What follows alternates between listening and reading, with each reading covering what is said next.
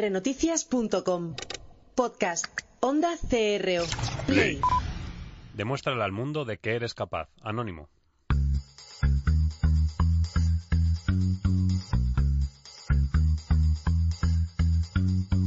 Pasión y talento.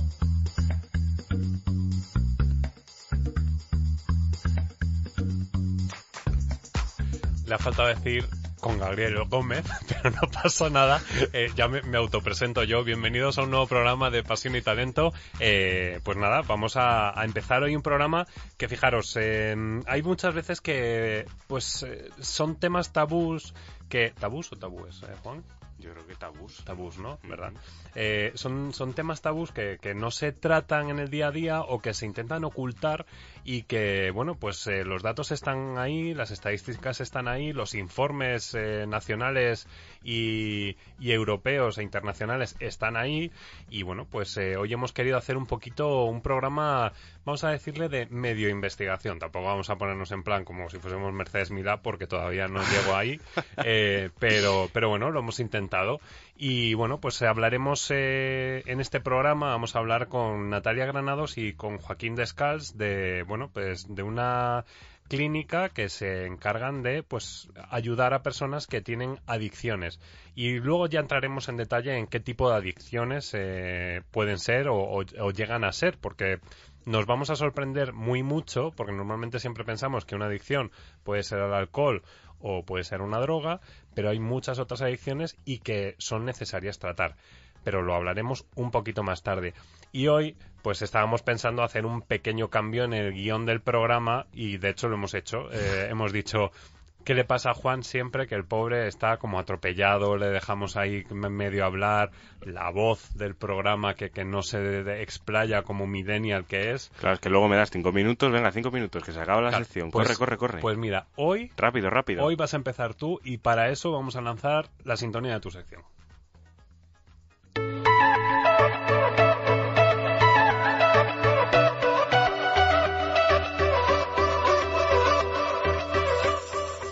Y si de, hemos dicho que vamos a hablar de adicciones, eh, yo tengo una adicción y tengo que reconocerla que es a las buenas personas. Y esa es una adicción buena y que no hay que tratar, esa hay que dejarla que fluya como sea. Esa hay que confesarla incluso, ¿no? Eso es. Me eso gustan es, las buenas personas, soy, soy, adicto, soy adicto. Bueno, pues eh, hoy tengo la suerte de estar rodeado de buenas personas. En los controles me acompaña Jorge también. Está por aquí Juanda, todo el equipo de PR Noticias y Onda CRO están por aquí. Eh, y aquí en la mesa estamos pues eh, Natalia, luego nos acompañará Joaquín por teléfono y don Juan Ruiz de los Paños, que hoy se va a explayar con su sección. Bueno, hoy haré, haré un poco como siempre, ¿no? Un mix de... Te, de... Estoy, poniendo, te estoy poniendo el listón alto. Sí, la verdad que es que... En el sí, no, de... no, de, desde luego. Pues si tengo que presentar mi dimisión, pues no, pues no sé cómo no, no, sé cómo lo haremos. Y en directo como que queda un poco mal, ¿verdad? Es como... Ya un poco. No, no, no, no, no, no. Yo, yo no me emociono así tan fácilmente.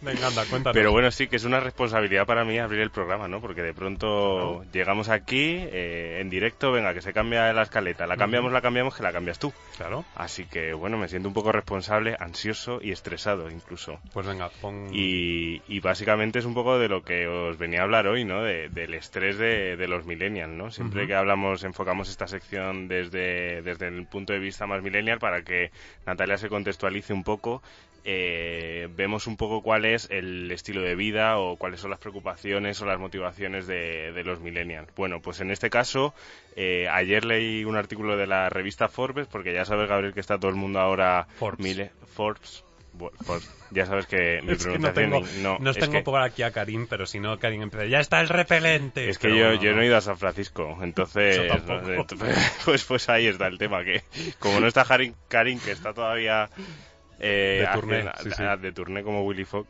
pues la revista Ford, pues, pues ya sabes que todo el mundo, casi todas las semanas sale algún articulito de Millennial por aquí, uh -huh. Millennial por allá, y justo es este el que más me llamó la atención, estrés de los Millennials. Bueno, pues según el artículo de la revista Forbes, eh, el 86% de los millennials sufren de ansiedad o estrés, ya sea en el trabajo o en, o en la vida personal. Uh -huh.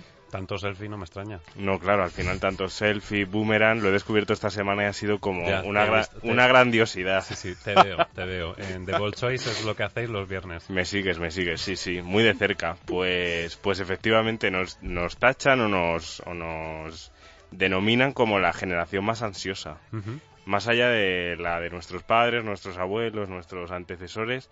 Y bueno, lo que viene a contar un poco el artículo es cómo llevar a cabo, cómo afrontar esa ansiedad y ese estrés en el día a día desde el punto de vista del millennial, que a mí, visto desde este punto de vista, me parece algo un poco absurdo. La verdad que todo hay que decirlo, porque yo creo que la ansiedad, ya seamos millennial, No- no entiende de generaciones, ¿no? yo, yo creo que no entiende de generaciones, pero, pero me parecía interesante traerlo, ¿no? Como decía eh, JP Collins, que creo que lo he pronunciado bien, ¿no? Sí, Un- que sí. Sabe, sabe. pues no- lo que nos da son cinco tips o cinco vías o alternativas para, para combatir esa ansiedad, ¿no? Eh, la primera de ellas, el silencio y el espacio.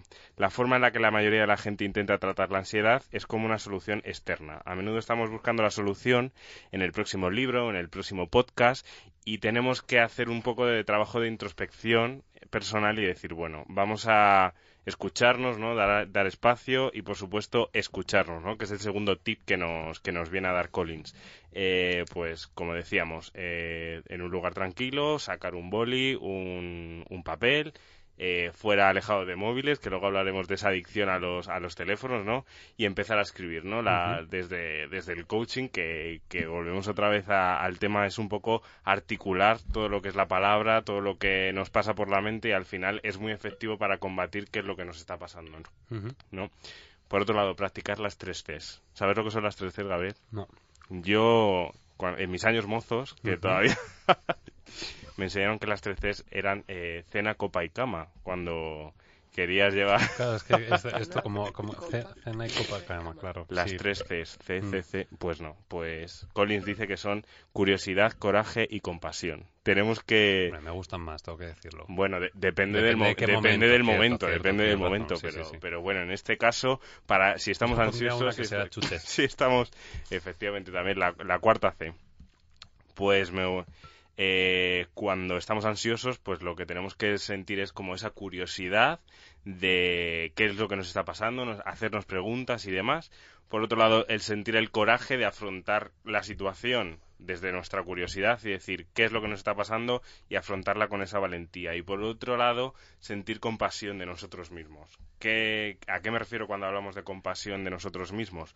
Pues precisamente el no autoexigirnos todo el rato y autofustigarnos sobre qué es lo que tenemos que hacer bien, qué es lo que tenemos que hacer mal, etcétera, etcétera.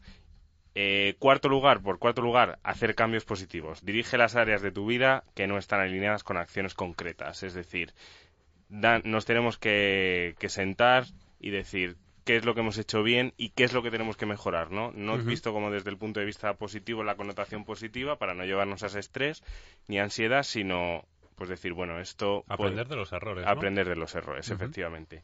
Y por otro lado, y ya, ya acabo porque me estoy quedando sin aire, es darnos tiempo, ¿no? Al fin y al cabo lo que necesitamos, más allá de lo que es escuchar, de lo que es ese silencio, de lo que es practicar las tres Cs en cualquiera de los dos contextos que hemos comentado y hacer cambios positivos, se trata de darnos tiempo. Al final, bueno, si estamos estresados, pues oye, que más se perdió la guerra, ¿no? Como aquel que dice. Esta mañana le he dicho a Jane que andamos en un mes de mayo intensamente interesante. Sí, le he no hemos llegado. Bueno, pero estamos llegando. Bueno, estamos, acabamos Está- de entrar. ya- y esto es prema, esto es premayo, esto es premayo. Eh, le he dicho, bueno, ¿quién va a morir? Y me ha dicho, pues nadie, Juanito. Y he dicho, pues, eh, pues, feliz fin de semana. Fin.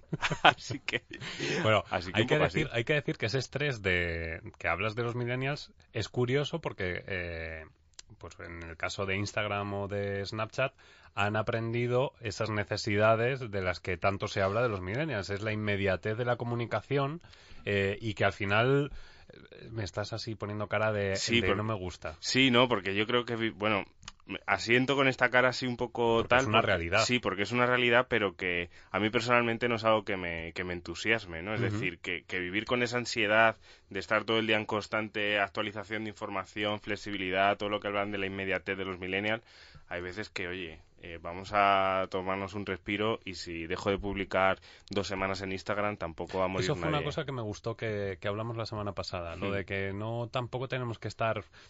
Hay ciertos, eh, en este caso, y tenemos compañeros aquí en, en el programa, pues Eva, Guillem y demás, Mm. que siempre dicen que hay que tener como una actividad medianamente, y incluso Jane también, Mm. eh, una actividad medianamente decente dentro de tus redes sociales.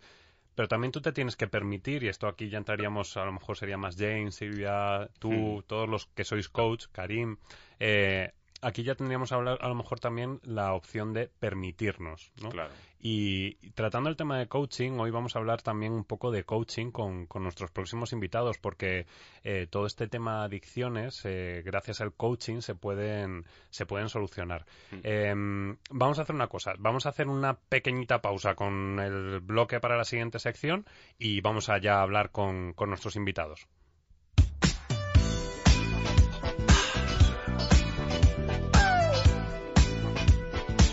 Oh, oh, oh, oh, yeah. Here we go. When I'm going through. Pues eh, fíjate que Juan, esta, es que yo tengo que decir, a mí lo de la música es que me, me encanta. No, o sea, no, no, te da la vida, te apasiona. Sí, sí, sí, sí. ¿Eres sí, pero- adicto? to- Pero, totalmente, Totalmente. totalmente. O sea, acuérdate, el, eh, vamos a decir solo a los oyentes. ¿Puedo? Sí, sí, claro. Lo, lo que hicimos Bueno, después del programa. Es que de- claro, como no me cuentas lo que vas a contar en las ondas, pues... Pues, ¿Puedo pues, contar lo que pasó después del programa de la semana pasada? Te Cuenta. ibas a un congreso. Cuéntalo, cuéntalo. ¿Puedo decirlo? Cuéntalo. Sí. Bueno, pues te fuiste a cubrir un evento eh, de qué? Marketing religioso. Marketing era, ¿no? religioso. Bien, entonces dentro de ese marketing religioso, eh, me está poniendo cara a Jorge eh, en, en los controles, en plan, ¿qué, qué dice? Eh, Sí, existe marketing existe, religioso, existe. existe marketing de todo.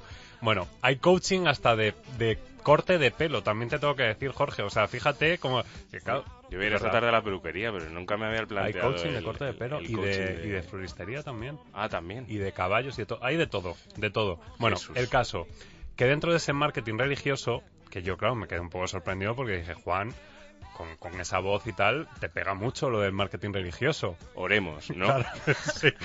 Pero, eh, claro, hablando de la música, no pude evitar empezar a enviarte canciones de todo tipo Es verdad, es verdad, es y un verdad. poco, un poco Un poco así. un poco así, sí. Digámoslo Sí, así, sí. ¿no? Digámoslo así. Pero me lo pasé bien. Y Sí. tú también te lo pasaste porque dijiste incluso que una te ibas a poner todo Yo- el rato. Yo, yo- creo que te salió la otitis de eso.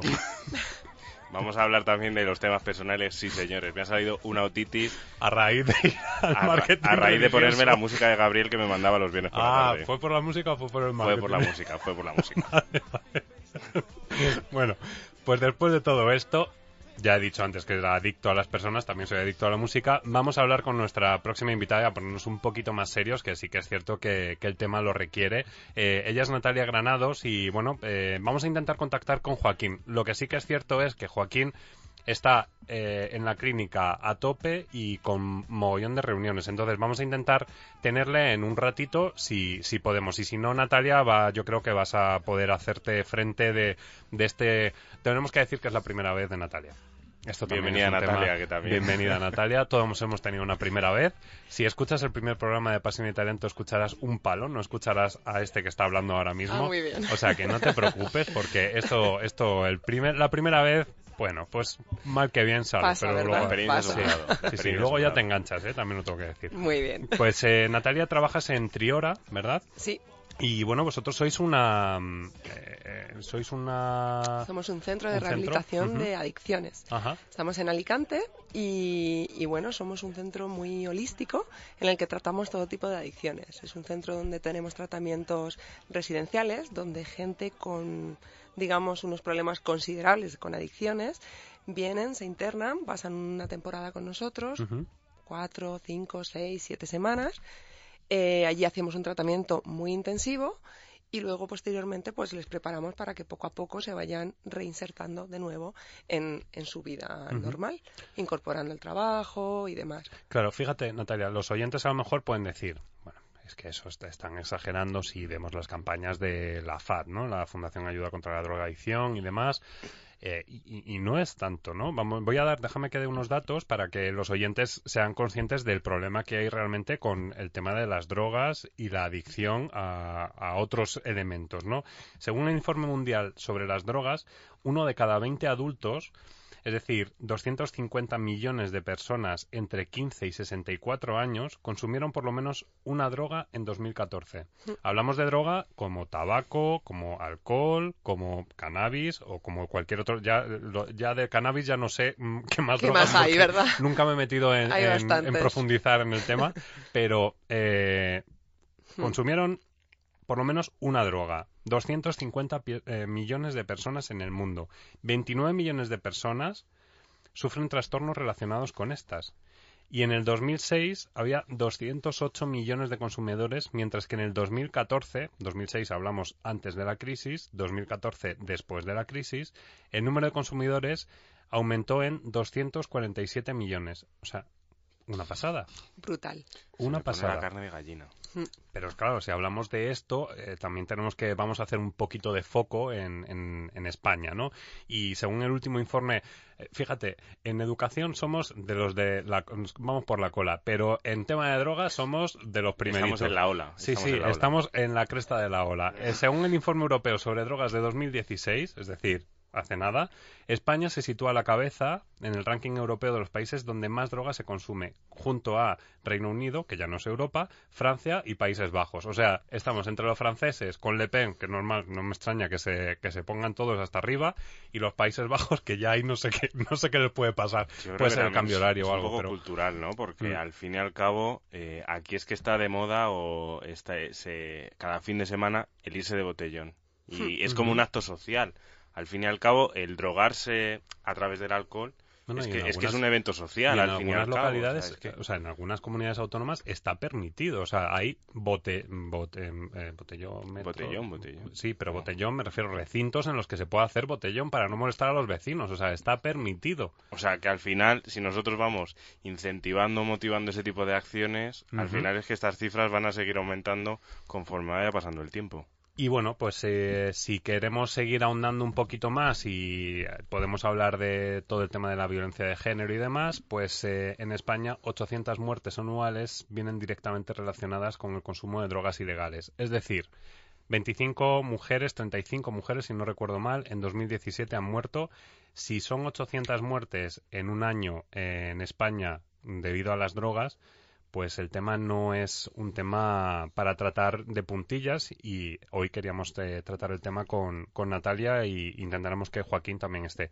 Eh, Natalia, ¿cómo se llega a esta situación? Pues se llega de la manera más inocentemente. Al final, todo el mundo, a, a todos nosotros, a edades muy tempranas, hemos tenido alcohol en las mesas. Eh, culturalmente, en cualquier sociedad, el alcohol está muy aceptado. Y en la, en la cultura española, evidentemente, también. eh, inocentemente se prueba la cerveza, la espumita de la cerveza, el licorcito después de comer. Y posteriormente, pues esto va llegando a una situación u a otra, que con los amigos hacemos botellón, allá para los 20 años, que también es espeluznante los datos, con, con 20 años empezamos a probar eh, la cocaína y con 25 años empezamos a probar eh, drogas relacionadas como la heroína, opiáceos y demás. eh. Eh, bueno, pues todo empieza probándolo una vez y aquellas personas que tienen una cierta tendencia, pues por una situación psicosocial determinada, pues entran en un vicio eh, que al final, en un ciclo, perdón, que al final no deja de ser un vicio y entran y quedan totalmente dependientes de, de esas sustancias. Eh, ese es el gran problema. eh, es que es muy inocente, no, no, no se sabe. ¿Por qué a unos sí y a otros no? Pues eso es la gran, la gran incógnita, ¿sabes? Eh, te quería preguntar, Natalia, eh, ¿este tema influye en, la, en este caso el, tema social? Es decir, en, en función de en qué estrato estés social, eh, ¿eres más pro, eh, tienes más tendencia a caer en ciertas adicciones? Supongo que también influirá en qué tipo de adicciones. Es decir, la cocaína que a lo mejor es un poco más cara será para... Bueno, no sé, explícame. Claro, porque- va de un poco, a ver, todos tenemos en mente el típico adicto, el típico, entre comillas, junkie que conocíamos de hace unos 25 años, totalmente demacrado físicamente, eh, enganchado generalmente a lo que a heroína y demás, pero ese patrón y ese perfil ha cambiado totalmente. Actualmente el típico paciente que podemos ver en la clínica y demás es un chico joven de 37, 38 años, eh, varón, eh, con un nivel de estudios medio o incluso superior y viviendo independientemente, laboralmente activo o bueno, con ciertos problemas, pero bueno, laboralmente a- activo y, y realmente pues eh, con un estatus social muy normal, muy, no, no, tiene, no está relacionado ya con, marginalidad, con Marginalidad.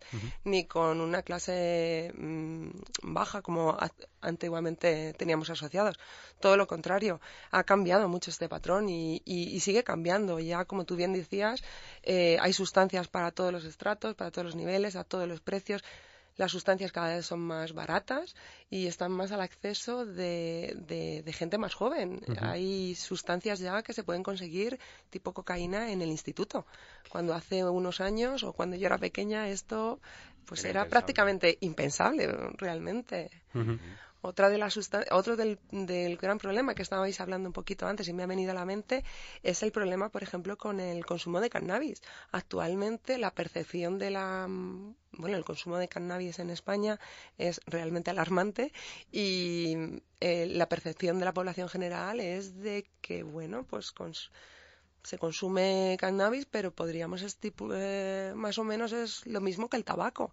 Y realmente cuando tenemos, hay un 30 o un 40% de episodios psicóticos en los hospitales debidos al cannabis, a, a toda la gente que pueda estar utilizando cannabis eh, cuando está fuera y posteriormente se encuentran que, que tienen un, eh, bueno, pues al tratarse en el hospital como dejan de consumir, pues se producen estos episodios psicóticos. Joder, la verdad que me sorprende, Natalia, eh, eh, lo que estás comentando por, por el hecho de la facilidad con la que poder acceder a, a esa droga, ¿no? Incluso, bueno, droga o, o sí, visto como, Mm. como tal.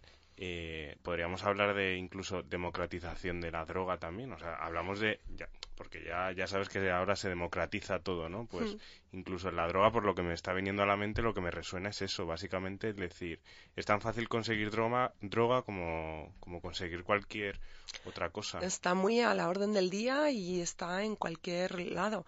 Incluso en el patrón, antes considerábamos que no todo el mundo se drogaba, ¿no? Antiguamente era como, ah, aquella persona sí, pero, pero estas otras personas no. Pues no, en la clínica actualmente tenemos pacientes de todos los niveles, de todos los estratos y gente que, que aparentemente son personas entre comillas normales. Y, y de hecho pues pues sí eh, gente que están ejecutivos trabajando a unos niveles altísimos de presión y demás y que consumen cocaína o consumen alcohol o amas de casa eh, que bueno pues la vida por, por situación si- por situaciones personales y demás les llevan al consumo de, de hipnóticos y, y al final acaban eh, teniendo una adicción a ellos o a otras adicciones como por ejemplo adicciones a la comida. Eh, aquellas personas que tienen obesidades mórbidas y demás pues están adictos a la comida. ¿por qué? porque les produce les produce satisfacción y, y al final es lo que hacen las drogas eh, las drogas las conductas adictivas. Eh, entras en un ciclo que te produce satisfacción y en aquellos aspectos de tu vida donde estás insatisfecho sustituyes esa sustancia o esas conductas por esa Fijaros que, que hace unos días se- se detectaba en Elche eh, una droga 80 veces más potente que el cannabis tradicional eh, y estaba camuflada en bolsas de café. Es una, una droga sintética ¿no? que, que habían han creado. eh, y claro, esto al final es siempre se busca la opción de. Y no nos vamos a centrar en droga porque vamos a hablar un poco de, de todas esas adicciones. ¿no? También hablaremos de las adicciones tecnológicas que nos comentabas antes de, de salir a- al aire, eh, que, que hay mucha gente que está totalmente enganchada a- al móvil según se levanta. Esto creo que hicimos una pregunta en un programa, ¿no? Dije, Mm. ¿cuántos de vosotros cuando os levantáis lo primero que hacéis es que miráis el móvil? Mm. Yo lo hago. Sí, no, no. Pues es que creo que lo hace la gran mayoría de la población Bueno, que es tiene que un móvil. Utilizamos el teléfono, incluso yo lo utilizo al menos personalmente para despertarme, es decir, para que me despierte yo me pongo la alarma en el teléfono. Sí, pero bueno, eso, eso es comprensible. O sea, yo eso sí, lo pero puedo que al final entender no deja de final- ser un uso del Sí, sí, teléfono sí. constante, o sea, que Y es para que- irte a dormir. ¿Quién no, a utiliza, dormir. ¿Quién no mira el teléfono antes de irse a dormir? No, Yo me pongo música, fíjate. Tengo una aplicación que me relaja. En el Tengo una teléfono. aplicación, pero ves, ya estás Sí, otra sí, vez. sí. Claro, pero antiguamente leíamos un libro, o por lo menos yo recordaba acostándome, durmiéndome con, un- con el libro, pues ya ni eso, o la tablet a lo mejor, ¿no? Ujú. Eh, vosotros en Triora tenéis un método, un- le llamáis el, me- el modelo Triora, em, que bueno, intentaremos que Joaquín nos explique un poco más en detalle ese modelo, pero sí que es cierto que vosotros utilizáis mucho el coaching, ¿no? Para, para solucionar este tipo de adicciones. Em, eh, cuéntanos un poquillo. Mira, mm, voy a ponernos un poquito en perspectiva, ¿vale? De lo que hacemos ahí en Triora, porque realmente creo que merece la pena pasar unos minutitos, que, que es muy interesante. Eh, Triora, un poquito como nace, nace en Holanda hace como unos, sí, como unos 15 años o así, y nace porque su fundador, Michel Odufré, que actualmente todavía está en la empresa y demás, pues esta persona es un, un adicto recuperado y que durante muchísimos años estuvo pues dando tumbos de un centro a otro, intentándose recuperar, gastándose muchísimo dinero para poder realmente recuperarse de su enfermedad, porque tenemos que tener en cuenta que la adicción es una enfermedad crónica y, mm, y bueno, pues al final consiguió recuperarse.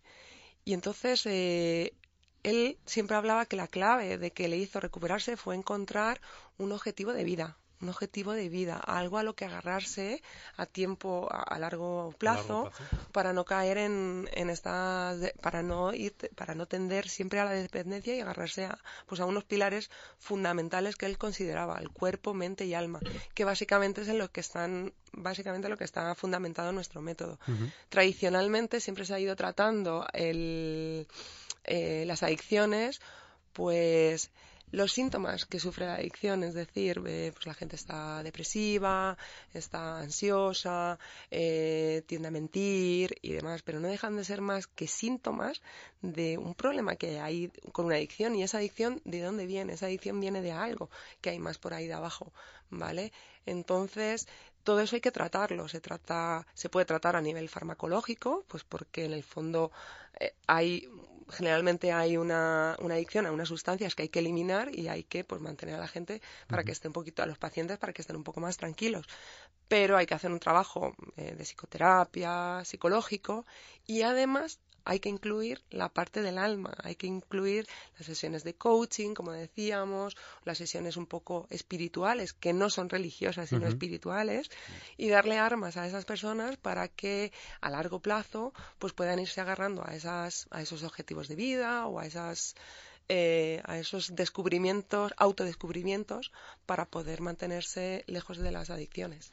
Natalia, eh, ¿qué papel juega? Entiendo que es un papel eh, importante la familia y los seres queridos en, en toda esta Claro. desintoxicación. Claro, es fundamental, es fundamental. eh, eh, tener en cuenta que al final el paciente viene a la clínica y es él.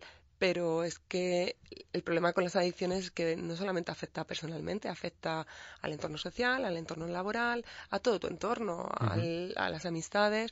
Entonces, una vez que el adicto, que no siempre ocurre, está convencido de que quiere recuperarse, viene a la clínica, hacemos nuestra tarea, pero en el momento que el adicto sale a la calle, Es, la es familia muy vulnerable. claro. Entonces necesita grandes apoyos.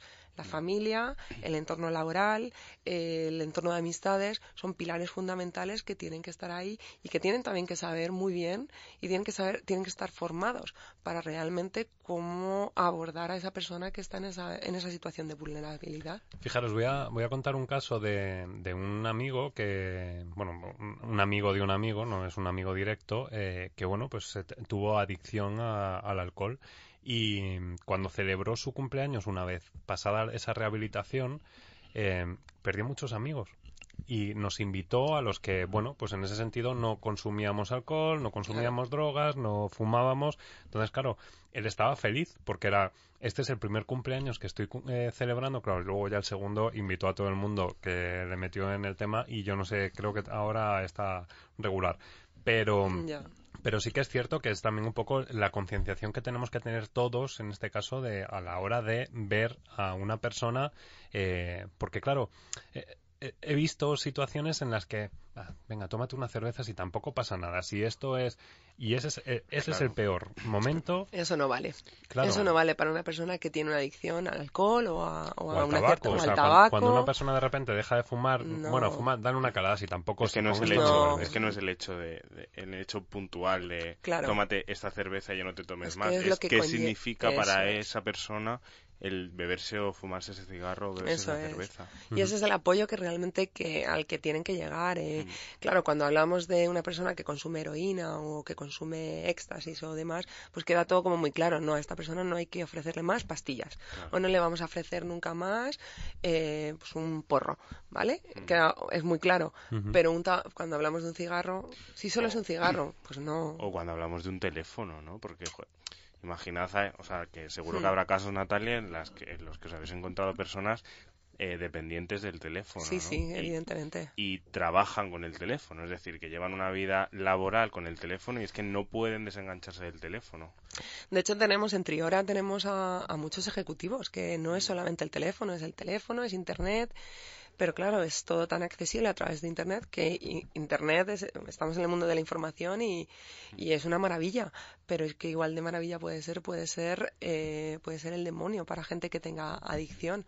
Pues ahí es donde hay que entrar en, en trabajar pues fuertemente con la persona para establecer esos límites de que sí y que no. Natalia, ¿hay adictos a- en la clínica adictos al trabajo? Sí, bueno, eh, a ver, en estos momentos no tenemos concretamente nadie, pero sí que tenemos gente que, que, son, que tiene adicción al trabajo. Pues la, la alta competitividad profesional que existe, el estrés laboral y demás, hace que, que estemos muy, muy metidos y que evidentemente cada, nunca sea suficiente. Pero bueno, pues como todo hay que establecer límites y hay que, que, que controlar, eh, trabajar en ello con las, las personas que lo necesitan. Natalia, tenemos al otro lado del teléfono a Joaquín Descals. Eh, bienvenido, Joaquín, ¿cómo estás? Hola, buenas tardes, muy bien. ¿Y ustedes? Que bien, aquí estamos eh, con Natalia, que la tienes aquí al otro lado del micrófono o del teléfono en, este- en tu caso, y a Juan Ruiz de los Paños, colaborador del programa. Y bueno, te hemos conseguido rescatar entre tanta reunión, la clínica y demás. Estábamos ya hablando con, con Natalia sobre este tipo de adicciones eh, que nos afectan y que no somos conscientes eh, muchas veces de, de hasta dónde pueden llegar. Eh, y contigo queríamos tratar a lo mejor el tema más eh, médico-científico, si te parece, eh, y que nos cuentes un poco cómo está la situación, cómo, o, o- o cómo tendríamos que afrontar ante una situación que empecemos a percibir eh, pues cambios de humor, de actitud y demás, que nos, que nos des algunas claves, si te parece. Vale, pues, eh, pero más a nivel de, del ámbito laboral, por ejemplo. Sí, sí, sí, porque el- Vale, vale, sí. vale. Pues entonces, pues claro, tanto por parte de los compañeros, ¿no? Como por parte de, de recursos humanos, pues si hay alguna sospecha de que de que algún trabajador de la empresa pues tiene algún está desarrollando pues alguna adicción, pues, eh, pues lógicamente hay que hay que enseguida buscar ayuda para que la cosa no, no se agrave más todavía. ¿Cómo podemos detectar ese, ese tipo de actitudes de, de una persona, pues en este caso con una adicción?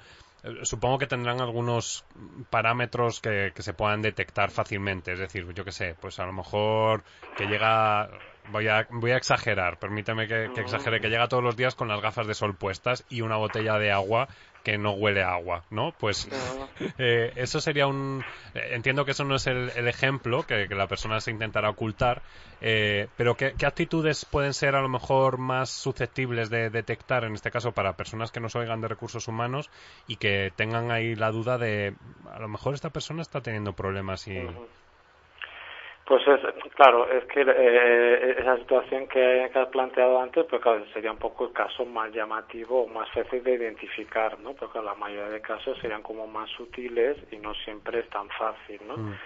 Entonces, eh, cuando hay una sospecha, ¿no? Que, que algún trabajador, pues de, de la empresa, de la oficina, de lo que sea, pues hay un hay una situación de, de consumo, ¿no? De sustancias y puede estar desarrollando, desarrollando una adicción, lo interesante pues sería pues poderlo tratar con él aparte, ¿no? O sea, un poco poder poder reunirse con él, pues para pues eso informarse, ver realmente si la persona pues eh, qué lo que cuenta, qué información da, si realmente pues está con un problema de adicción, un poco pues eh, poder asesorar y un poco pues orientarlo, ¿no? Fundamentalmente es lo, lo que más se puede hacer.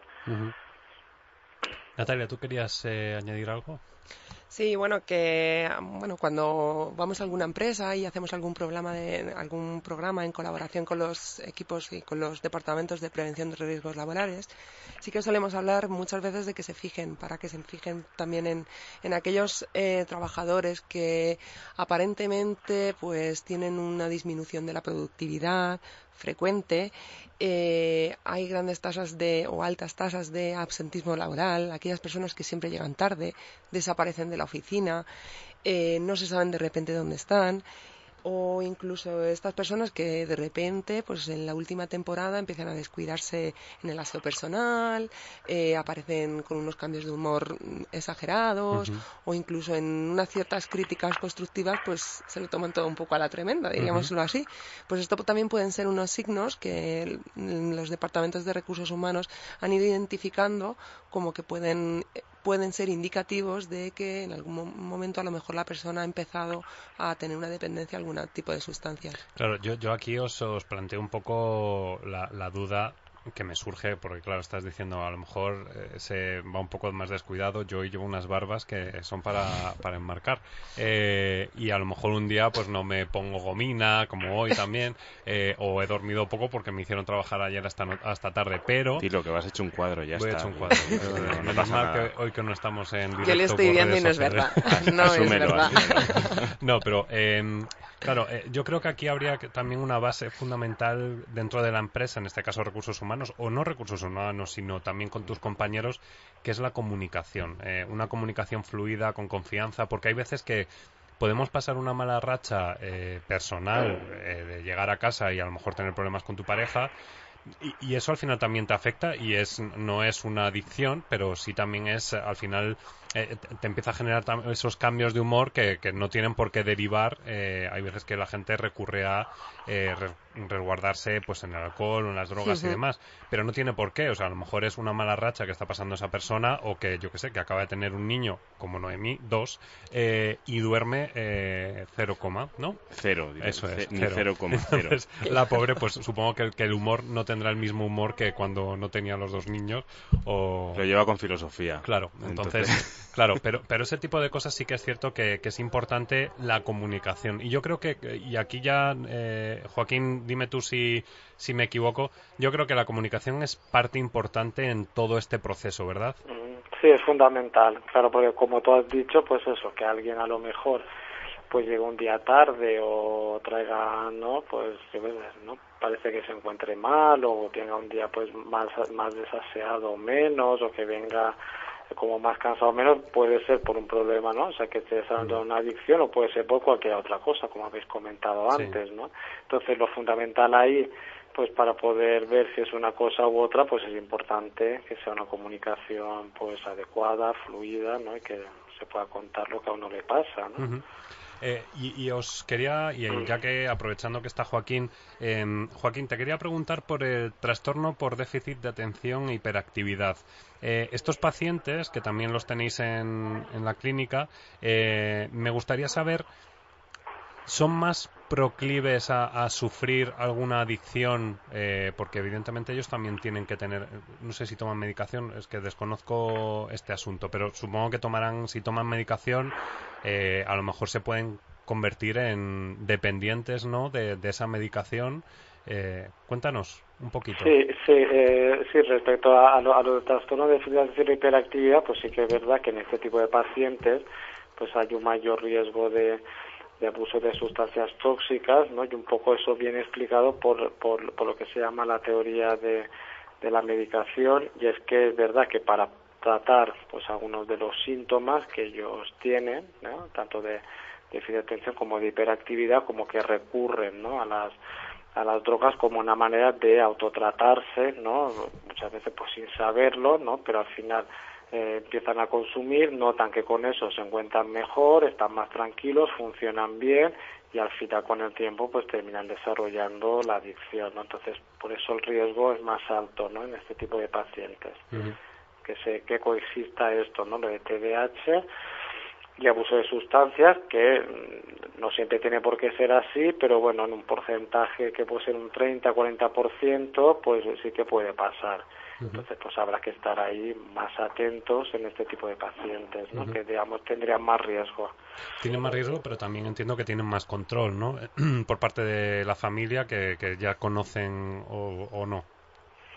Bueno, en algunas ocasiones sí y en otras no, no tiene por qué, porque bueno, como muchas veces una cosa es lo del TDAH, ¿no? Que uno va a sus controles, toma su medicación y está más o menos estable y funciona bien, y como luego está la adicción, que a veces es, digamos, más llamativa, que la familia pues puede percibir más el entorno y otras veces es una adicción más más en silencio y no tienen por qué mm, identificar tan fácilmente la familia, depende, ¿no?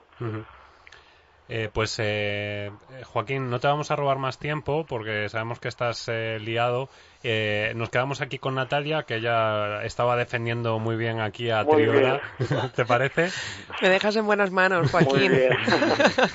Pues nada, muchas un gracias. saludo a todos. Gracias, Joaquín, por Gracias por la Un saludo. programa. luego. Gracias. Pues eh, Natalia, si te parece, eh, te estoy viendo con algunos apuntes que has traído de medicina y seguridad en el trabajo. Esto sí que es cierto que, que, bueno, eh, todos los eh, Safe and Safety, los departamentos de Safe and Safety eh, en las empresas, últimamente están muy volcadas en, en esa eh, en ese cuidado del empleado, ¿no? Esto, claro, vosotros trabajáis con, entiendo que con personas anónimas, porque, pero también personas famosas, em, y trabajáis con empresas, ¿no?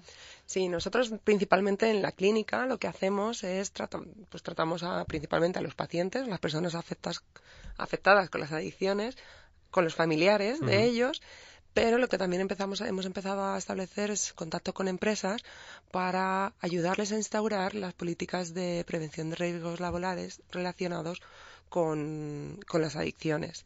Pues también inclu- bueno, incluimos eh, pues algún programa de formación para, para los empleados o para los directivos y demás, o incluso relacionarnos con los departamentos de recursos humanos para darles ciertas pautas de actuación y demás. Porque como bien está comentando Joaquín, pues desafortunadamente muchas veces esta comunicación de la que estábamos hablando que habría que tener cada vez que identificamos a alguien que está raro, y, pero no sabemos exactamente lo que es, pues en muchas empresas, actualmente en España todavía aún, eh, esta comunicación va más en función de, de sanciones en vez de realmente un, sí, un espacio de, de- de comunicación.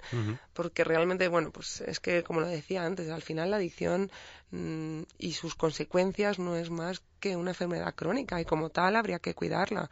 Entonces, eh, lo que sí que sabemos que una vez que cuando ya está la, la adicción o la enfermedad instaurada, evidentemente es más difícil. Entonces, desde nuestra parte lo que queremos colaborar con las empresas es en intentar prevenir llegar a esas situaciones. Sí, que al final Eh, es fundamental más que nada para, para luego no tener que curar, Eso ¿no? es. El papel Eso de la es. prevención. Entonces trabajamos con empresas pues haciendo mucha formación, intentándole pues ayudándoles con los protocolos de prevención de riesgos laborales o incluso con alguna universidad o algún colegio para bueno pues les damos charlas a los chavales para pues para que vean eh, qué es lo que está pasando realmente en las calles y, y que a lo que tienen que estar prestando atención. Hablas ahora de, pues eso, universidades, empresas, eh, colegios. Claro. Eh, ¿Está la sociedad concienciada de- del problema que tenemos? ¿O, o esto sigue siendo un tema que, que mejor no tratar? Mm, Sinceramente, creo que al final todos somos humanos. Entonces, cuando tenemos un caso de un amigo o de un familiar, pues estamos muy concienciados. Pero cuando estamos a nivel desde la empresa, por ejemplo, o, o- o si no pertenecemos, a, bueno, a nivel como sociedad en general, eh, todavía existe mucho estigma para, la- para los pacientes con, para estas personas que están sufriendo para estas personas y sus familias que están sufriendo con problemas de adicción en, en el entorno. Entonces, bueno, pues habría que la conciencia debería expandirse un poquito e intentar ver primero ver la realidad de lo que está pasando, que, que ya no es que estemos hablando de un, de un sector de la sociedad muy concreto, no, es que cualquiera de nosotros en nuestro ambiente las drogas están ahí. Y lo que hablábamos de los teléfonos, las tablets, eh, es que están al día, a, a la orden del día. Entonces, eh, no podemos cerrar los ojos a una realidad. Sobre todo porque al final, si no ayudamos a estas personas, eh, lo que estamos generando son personas en riesgo de exclusión social y eso al final genera y revierte en mayores gastos de, en este Evidentemente, caso para, para el Estado. evidentemente. Y eso a nivel nacional, pero incluso en las empresas que tienen problemas eh, con, con- con, pues, empleados que tengan problemas con adicciones, eh, pues tienen más bajas laborales, Ujú. evidente menos productividad y a la larga eso se, se convierte en problemas para la empresa. Entonces conviene desde un inicio, desde una, en un momento temprano, pues empezar a trabajar todo eso para prevenir y para realmente crear ambientes sanos y saludables. Natalia, para acabar, eh, cuéntanos qué podemos hacer eh, una persona normal, sin adicciones, qué podemos hacer para, para ayudar a una persona adicta. Pues en el momento, yo creo que en el momento que empezamos a conocer a, que conocemos a alguien y que ya empezamos a ver que, que algo hay ahí detrás que no nos cuadra o podemos intuir que está con, pues realmente hay que ser muy sinceros con ellos. Habría que hablar con ellos e intentar desvelar qué es lo que está pasando e intentarles ofrecer ayuda. Eh, eh, hay veces que, bueno, pues eh, la adicción y las conductas que se observan no es más que un síntoma, pero simplemente pues es a lo mejor nosotros no podemos solucionar el problema, pero sí que podemos ayudarle a encontrar sitios donde, donde hacerlo y, y demás. Y no siempre se necesita un tratamiento de internamiento, hay tratamientos ambulatorios, hay tratamientos Sí, que va en función un poco de la escala de hasta qué nivel llega la adicción. Evidentemente, e incluso mucha gente que tiene una cierta adicción de muchísimos años se puede- pueden trabajar haciendo tratamientos ambulatorios. Eh, eh, hay muchísima variedad. Lo que pasa es que hay que también estar abierto a querer recibirlo. Y el entorno tiene que trabajar también conjuntamente, familia, amigos, en ir en la misma dirección para llevar a esa persona para que al final acepte general- el tratamiento, porque generalmente hay un poco de negación.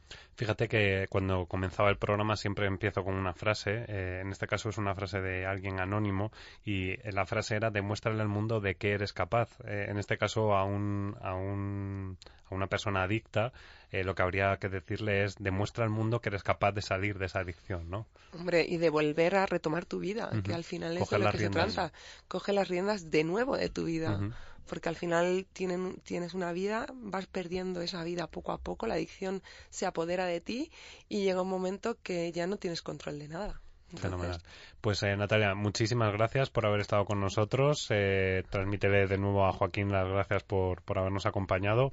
Eh, don Juan, eh, nos vamos a marchar, Digo, ¿no? ¿sí? ¿Has visto cómo el coaching al final tiene su aplicación en, en la vida real y en, la, en los Que problemas reales? Sí, yo no soy contra el Si coaching. es que no puede ser el detractor del coaching, haz el favor. en una empresa de coaching, ¿qué me vas a contar? Cada vez que digo coach te ríes, es que no, no puede ser, me no puede ser. Me río porque, porque no, pero es que es un, pro- un problema de la palabra que se ha desvirtualizado de lo que es, porque hay mucho Com- coach de. CCC y esos no me los creo. Sí, es verdad, los de 20, 21, 22. ¿no? Claro, o sea, esos no, esos no.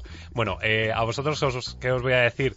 Pues nada, que este programa era un programa, como os he dicho, desvelando tabúes que, o tabús eh, que son necesarios eh, que compartamos y para eso también está la radio, para dar foco y dar luz a, a temas que hay veces que intentamos obviar y que no, no deberíamos. Y ya habéis visto las cifras que son alarmantes y hay que intentar, pues eso, poner todos de nuestra parte para, para cambiar esa sociedad. Nosotros nos despedimos hasta el próximo programa. Os recuerdo que después, cuando acabo esto, sueltan un- una cuña diciendo de dónde nos pueden escuchar, en Spotify, en Spreaker, en todas las, eh, en Evox, en todo. En, nos podéis encontrar en todos sitios, eh, en iTunes. Claro, es que si no digo Apple, es que, ¿ves? Sí, El luego, vi- luego vienen los responsables de Samsung y te echan Claro, la bronca. y es claro, que así no, no. así no puede ser. No, pero es que bueno, menuda hay con Android y con el Google Play, no te voy a contar. Eh, pues eso, que nos podéis escuchar en cualquier en cualquier plataforma de podcast y nada, nosotros nos despedimos. Eh, sabed que siempre Pasión Italiano va a estar ahí con vosotros y lo que siempre decimos al final del programa, hagamos de la utopía una realidad.